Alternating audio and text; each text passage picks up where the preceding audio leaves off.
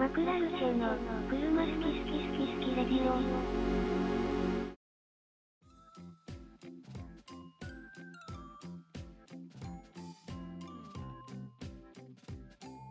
こんにちは。こんにちは。こんにちは。今日も始まりました。車好き好きラジオ。いいクラスカブリオレに乗ってます。ニワです。と、今日はドライブデートっていうテーマで話していきたいと思います。今回のメンバーはこちらの方々です。どうもこんにちは。アコード URL に乗ってます。北川です。PS3 に乗ってる加藤です。よろしくお願いします。お願いします。ます。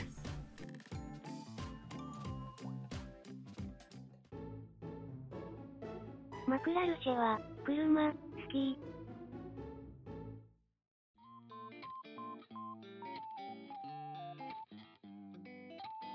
えーそれではドライブデートというテーマで話していきます。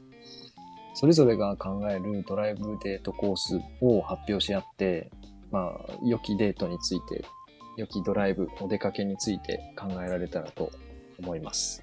で、初っ端から話が長くなりそうで恐縮なんですけど、例えばっていうことで、まずはちょっと自分の中での、まあ、よく使うっていうほど使わないですけど、ドライブデートコースについてお話しします。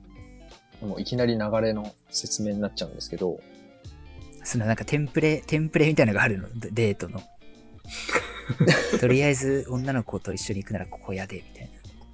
1回目はここかなみたいな、もうはい脳死で出発しても、大体組み上がってるから、まあ、とりあえず、大体うまくいくみたいな。っなるほどね。ていうのが。いいな。それ一個あると、一個あるとお得だよね。便利って。便利なんだけど、ちょっとね、後で、後でも言うんだけど、まあちょっと、これはこれで結構、なんだろう、使い勝手が悪いところもちょっとあるから、あなるほど、なるほどまあちょっと。それは後ほど。はいはい。で、あ。はい。一応首都圏に住んでるっていう前提で、まあ自分埼玉なんで、で、昼前にまあ東京圏を出発して、アクアラインを使って房総半島に行くんですね。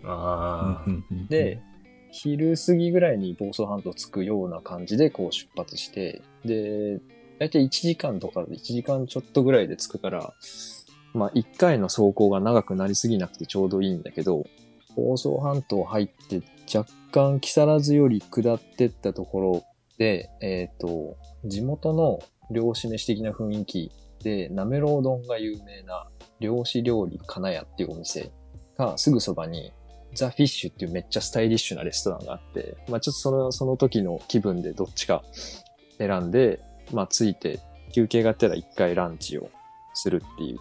で、その後食後の運動っていうことで、まあそこから本当車で10分ぐらいかな、ノコギリ山っていうのがすぐそばにあるんで、そこに行って、で、ノコギリ山ってめちゃめちゃ頂上に近いところまで車で登れるから、うん。初心者にもすごく優しい山っていうか、登山っていうよりかはハイキングみたいな感じで楽しめるところなんで、まあ、割とこれ誰でも行けるところなんですね。で、その途中の山に登っていく道もめちゃくちゃダイナミックなこう景色が続いてて、結構面白いんですよ。はいはいはい、はい。で、ノコギリ山って言うと、地獄覗きっていうのかな？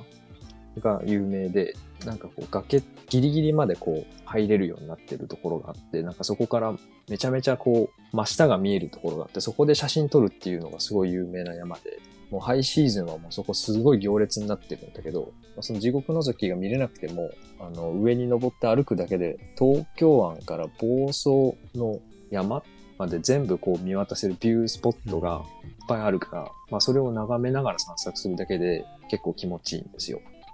で、まあそれをこう歩いて景色見て写真撮ってみたいなことをしてると大体1時間とかすぐ経っちゃうんで、1時間、2時間ぐらい経っちゃうんで、また今度車で山を降りていくと、ちょうどお茶をするぐらいの時間になるんですよ。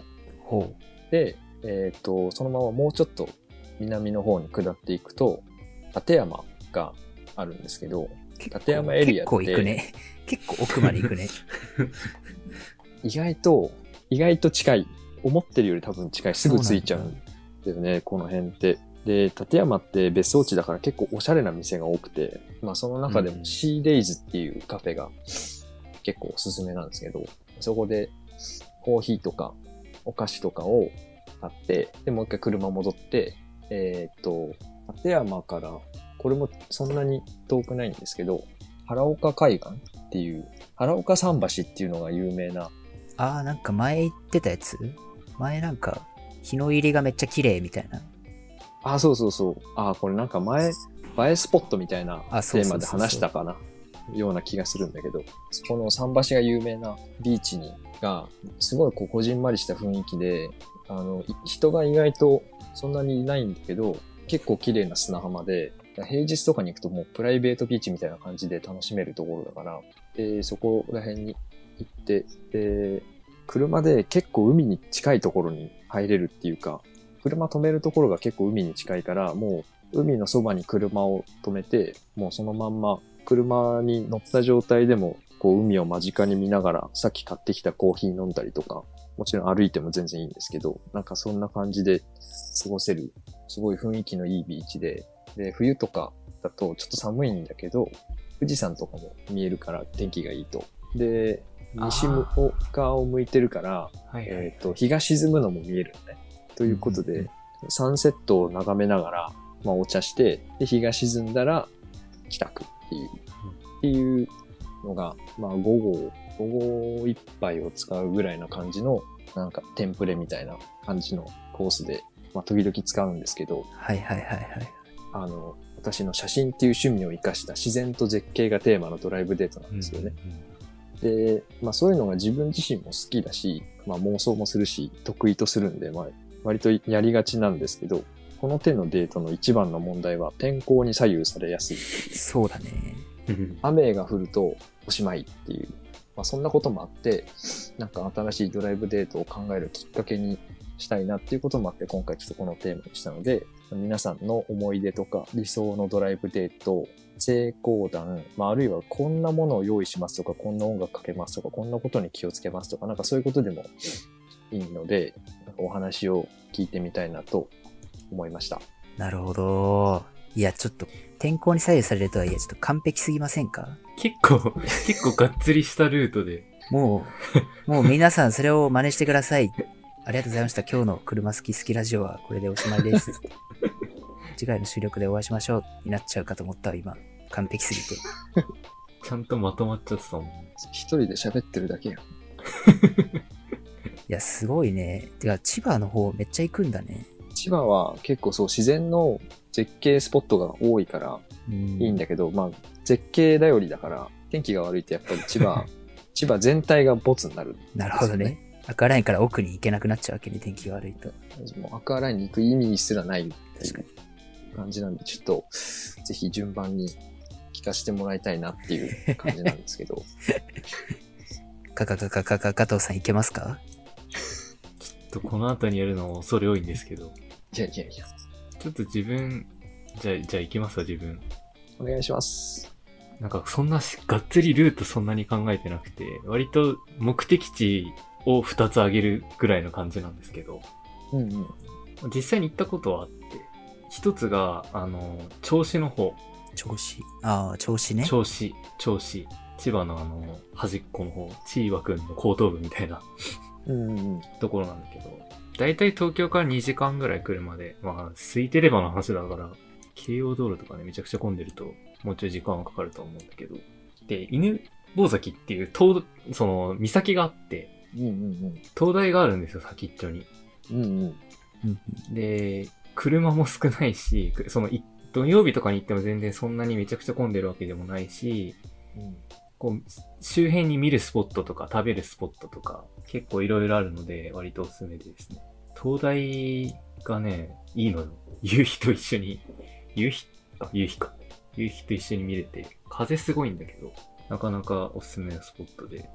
結構なんか最近綺麗なショッピングモールみたいなのができたみたいで、最近って言っても2、3年かな。えー、そうそう、めちゃくちゃ綺麗で、買い物とかもいろいろできるし、買い物っつってもまあお土産程度なんだけどね、おすすめですね、出雲大崎、銚子がいい。犬吠埼って、あれだよね。駐車場が、あ、そうそうそうそう。君ヶ浜潮祭公園はいはい、はい。の駐車場が確かあって、はいはいでその奥に、駐車場のエリアのさらに奥の奥まで結構車で奥まで走っていけて、その一番海に近いところに行くと、灯台と車とか車と海の写真が一緒に撮れるんだよね。そうそうそう。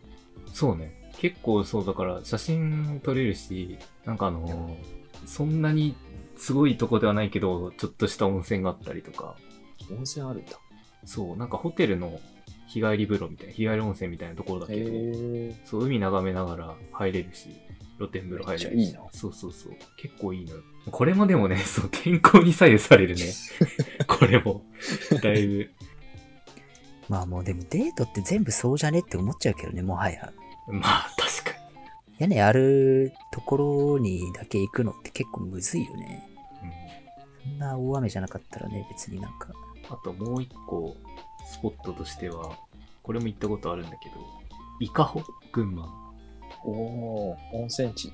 温泉地。温泉、よく行くんだけど、群馬といえばまあ草津という温泉地がありますけど、島温泉とかね、いろいろ温泉地ありますけど、伊香が一番な手前なのかな東京から行くと。これも普通にストレートで行けば東京からだいたい2時間くらい。なんだけど、何がいいって、これもまた人が少なめなんだよね。なるほど。そう、意外と、まあちょっと最近は情勢もあってか多分そんな、そもそもそんなにいないってのもあるけど、コロナの前とかでも、あれ平日だったのかな？ちょっとうろ覚えだけど、結構人少ないなっていう印象があったので、なかなか穴場なんじゃないかなと。でまあ、ちょっと奥行けば、春名山とか、軽井沢とか、ちょっと奥、奥だいぶ奥だけど、伊香保だけだと多分ちょっと時間余っちゃうかなと思ったら、足伸ばしていろんなとこ行けるっていうのは割と、周りにね、いろいろ観光スポットがあるから、そういう融通が利くっていう点では、なかなか面白いスポットですね。あの、有名なあの石段、なるほどね。ずっと階段がある。眺めもすごくいいの、山の上の方だから割と。うんうんううん。まあ、安定の温泉に入ってって感じですね。なかなかおすすめでした。っなるほど。なるほど。て感じです。ちょっとね、渋滞が多そうな道を使う場所ではあるんだけど、まあまあまあ、です。なるほど。ありがとうございます。はい。そしたら、シュウさん、お願いします。おすすめのスポットか、スポットとかもね、なんか、そういうわけではないんだけど、なんか、デートだからさ、初めて女の子に会いますっていう時とさ、うん。もう、例えば付き合って何年の彼女がいますとか、もううん何何十年以来の友達と二人で出かけますっていう中で、うん。全然ちげえなって思って、まあなんか特定のスポットがどうこうっていうのはあんま考えてなかったんだけど、まあでも、デートで行く、まあ、行ったそのなんか気になってる女の子がいてドライブデートにこぎつけたみたいな風になったとして、うんうんなったとしたら、俺は逆にいかに車に乗る時間を短くするかって考えちゃうかな。ああ、確かに。だってなると、俺今神奈川に住んでるから、その千葉とかより神奈川県内、湘南とうんかはいはい鎌倉とか江ノ島とかその、そっちの方俺割とよく行くんだけど、うんうんうん。あの、ばあちゃん家があるから、ばあちゃん家には行かないけど、ばあちゃん家があるから結構あの辺は 詳しいっていうか、慣れてるから、うんうんどこが混んでるとか確かになんとなくわかるし、うんうん。で、まあ車で移動してるからさ、そんな、あの辺って横の電車が全然ないじゃん。江ノ電しか。う。うんんうんまあ江ノ電乗るのもまあいいんだけど、まあ結構その湘南の方行った、行ったなーって思ったかな。なんか江ノ島で最初、なんかランチ食べて、うんうんうんで、まあなんか水族館あるしさ、水族館見たりとかして、で、うろちょろして、まあ江ノ島っつってもまあそんな島だからさ、そんなに見るものもないし、いろいろ見た後に、まあ鎌倉に行って、ちょっと、なんか寺行ったりとか、あの、なんなんちゃら通り忘れちゃった。小町通り。小町通りか。行ったりとかしてっていうのがベタな感じかな。で、まあ、夜は夜景のスポットは神奈川県内の日本三大夜景と言われているチェックメイトカントリークラブがあるので、めっちゃ有名だよね、あそこ。行ってみたいのに一回も行ってない。神奈川県内にあるからさ、普通になんか免許取り立てでとりあえず行こうぜスポットランキング1位なのよ、あそこって。えー、あ、でも、大学生めちゃくちゃいいよ。あ、そうそう、めちゃめちゃ初心者マークの大学生いっぱいいて、で、まあその、まあ連れで来てる友達同士で来てる人もいれば、なんか彼女を連れてとか、うん。家族連れはほぼいないみたいな感じなんだけど、いないね。結構なんかディープなところにある。から、夜とかはね、ちょっと気をつけないと、普通にめちゃめちゃ坂だし、峠だし、横そ真っ黒だし。真っ暗だし、普通に鹿とかいるし。で、まあ普通にあそこって車でしか行けないからさ、やっぱり。う。うんんうんうん。綺麗だね、つって帰るっていう パターンがあっなるほどね。一回大学、もう今そんなキラキラしたデートはしてないけど、大学2年か3年くらいの時になんか気になってる女の子と初めてデートだみたいな時それをやった。実際に。ああ、なるほどね。実際にややって、で、まあ完璧だなって思ったの自分の中で。完璧だなって思ったんだけど、なんか、そんなに人は車にたくさん乗ってはいけないっていう。結構移動してるのよ、多分県内とはいえ。なんだかんだ高速使ったと思うけど、まあ、多分千葉行くのとあんま変わんないのよ、結局。江ノ島行ってチェックメイト行ったらだいぶ行くよね。そうそうそう。意外と、なんか、走っちゃったなと思って。俺は全然大丈夫なんだけど、あっちがなんか、あ腰痛いみたいな感じになってて、あ、そっかって。ちょっと気づいた。だからやっぱりなんかちょこちょこ回る、なんか俺はせっかく車だからいろんなとこ連れてってあげたいって思っていろいろ回っちゃったんだけど、うんうんうん。なんかそれこそなんかここのここに行こうっつって道中を楽しむっていう方法の方がなんかデートとしてはいいんじゃねっていうふうに思ったっていう。まあ失。敗談だね。失敗談。なるほど。みたいな感じかな。まあ、あとは普通になんか普段この辺で行くような場所で全然喜んでもらえるというか、車で行ける、車ならではのことができればなんかうん。いいんじゃないか。逆になんか都内とかってさ、車で行くようなとこじゃないからさ、うんうん。電車で行った方がいいけど、首都高とかもただ走ってるだけでは東京タワーみたいになるやん。うんうん。確かに。高速結構いいかもね。そうそう。サービスエリアとかもさ、なんかうん。別に海老名とかでもさ、なんかうん降りたら一応なんか、あなんかお出かけしてんな感はやっぱあるやん。うん、あるある。うんうんうんうん。だから、あそのまあ、ね、関東に住ん、関東っていうかまあ神奈川、東京に住んでると、多分みんなそうしてんじゃねって思うから、逆になんか千葉の知識が今入ってきてめっちゃありがてえわ。ああ。っていう感じですかね。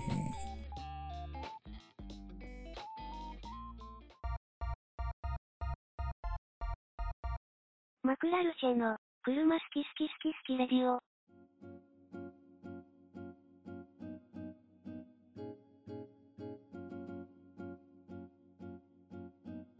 チェックメイトカントリークラブって、今場所調べたんだけど、小田原の方なの。あ、もうほぼほぼ小田原。ああ。確かにここまで行って戻ると結構だね。当時の俺アホだったので、まあ、神奈川県だしと思って行ってたら死んだ。意外と横浜と小田原って距離あるからね、横浜から小田い原。やー、遠いね。うん。東京横浜間よりも遠い説ある。あ、全然遠いと思うよ。てかまあ、便が、便が悪いっていう感じかなう。ん絶対に透明で行かないといけない。うんうんうんうん。か、下道なるほど246をひたすら下って。ああ。っていう感じだから、魔の山とバイパス絶対混むし、昼は。うんうんうん。確かに。まあでも、い行ったことないなら一回行ってみてもいいと思う。すげえ、ただの夜景だけどめっちゃ綺麗。夜景界ではすごい綺麗。えー、めちゃくちゃ昔から気にな、まあそれこそ本当大学生の頃とか、よくその名前は聞いてたから、気にはなってるんだけど、結局なんか行けないまんまだから、ちょっとぜひね、おこの辺通るときはね、行ってみてほしいね。まあちょっと埼玉からだと気合必要だけどね、割と。伊豆とかよく行くから、その途中とかもあ全然、まあまあまあ。帰りとかも寄れる。そうだね、帰り、まあそう、インターからすごい近いのよ、なぜか。だから、まあ帰りがけに寄ってもいいけど、まあちょっと、インター降りてから、なんか、すぐ峠道みたいなの入るんだけど、うんうん。結構、結構登るから、そこが。それこそ、今雪降ってるけど、雪の後とか絶対行かない方がいい。うん、ああ、確実に凍ってるね、あそこ確。実に凍ってるし、街灯もないし、多分、そう。急すぎて坂が。なんかガードレールないとこあるよね。あいっぱいあるいっぱいある。ね、あ速。攻ないとかもあるし、落ちたら見つけてもらえるあそうそうそう多分何個か落ちてるみたいなところ結構あるから。そうそうそうそう。で、その、チェックメイトの話をすると、一番上がその、一番前よ、綺麗なとこなんだけど、その裏っ側もあんのよ。ブラッカー。裏、その頂上まで上がっていく道が1個しかなくて、要は同じ道上がって同じ道を下ってくるんだけど、うんその裏っ側は、マジで誰も行かないから行かない方がいいっていう、なんか、新スポ的な扱いを受けてて、バイト先では。えー本当に急に頂上から奥は全然人気がないっていうか、あ道は続いてんだけどね。うん、確かにあるんだよね。ずっと行ったらまた別のところに降りてきそうな雰囲気だけど。そう、ちょっと怖くてね、そ頂上から奥は行ったことない。頂上で切り返すちょっと広いところがあるから、そこでみんな切り返して降りてくるって感じ。えー、そうなんだ。そんな感じですかね。なるほどね。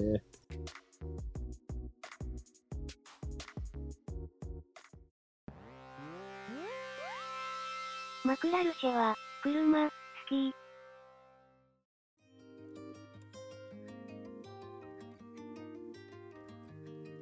なんか、こういうのやってみたいとか、まあ、なんかチェックメイト先行ってみたいとかあったけど、あります？割と、さっきのあの二つからも言うように、温泉とか多いから、体動かす系のところは、スポット的に、車で行くスポットとして、行った先で体動かすみたいなスポットはあんま知らないかな、俺。体動かすっていうのはそのあれあの、なんかアスレチックがあるとかそういうことじゃなくて、あ、いや、まあそれでもいいし、降りた先でうろちょろできるみたいな。そうそうそうそうスポットで、まあ散歩でも、まあハイキングでも、ノコギリ山的な。小桐山的な？あーあ、あれだったらあれ、あれなんて言うんだっけな、あそこにめっちゃ良かったとこがあったんだよな、あの、名前出てこねえ。富士山の方なんだけど、あ、山中湖花の都公園。知ってる？いや、聞いたことあるけど、わかんないな。あのね、普通にお花畑なのよ。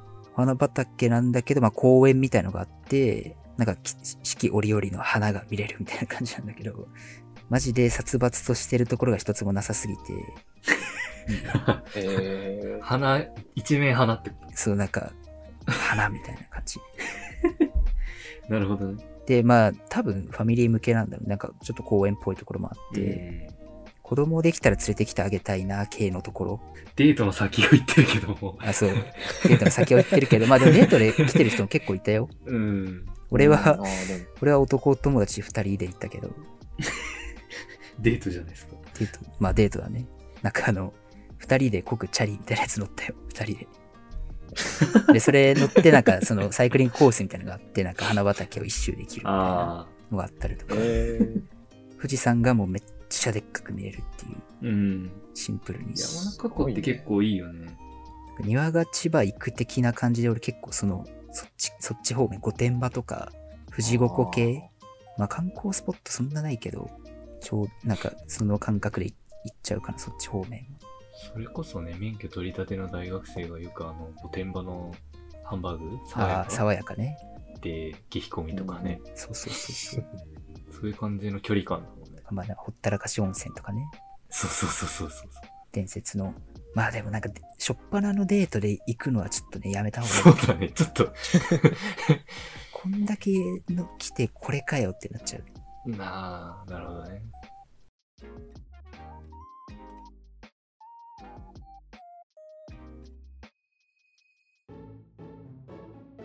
マクラルシェは、車、好き。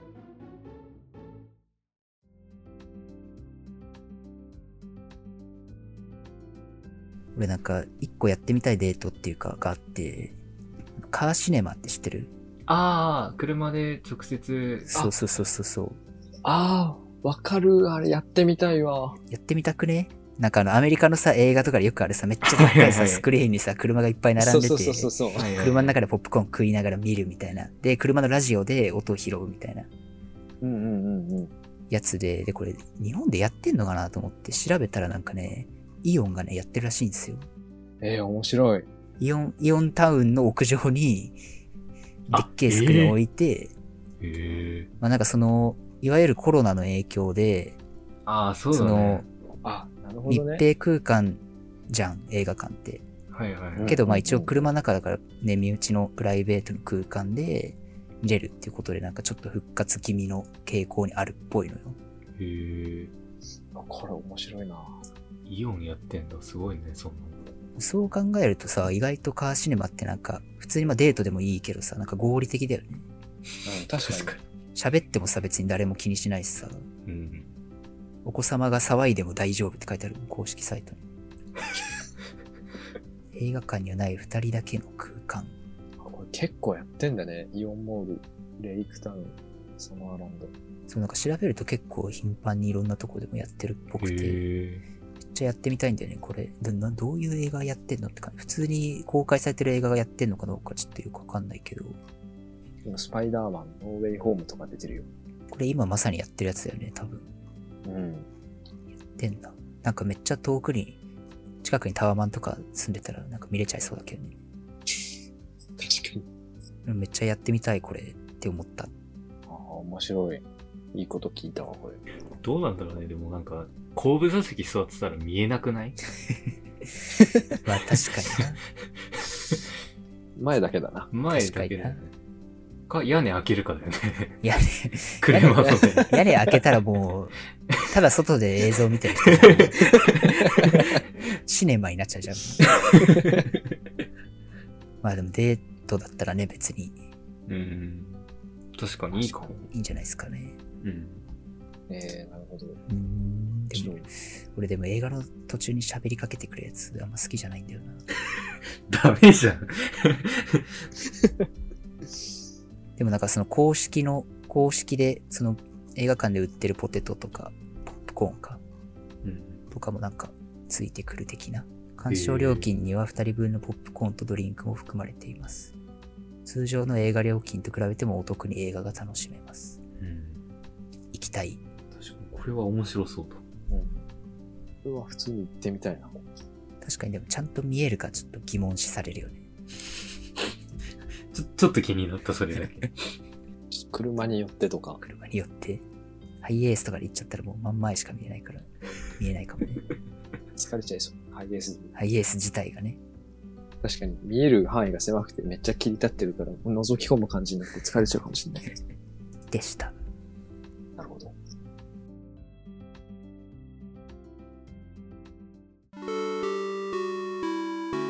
マクラルチェの車好き好き好き好きレディオ。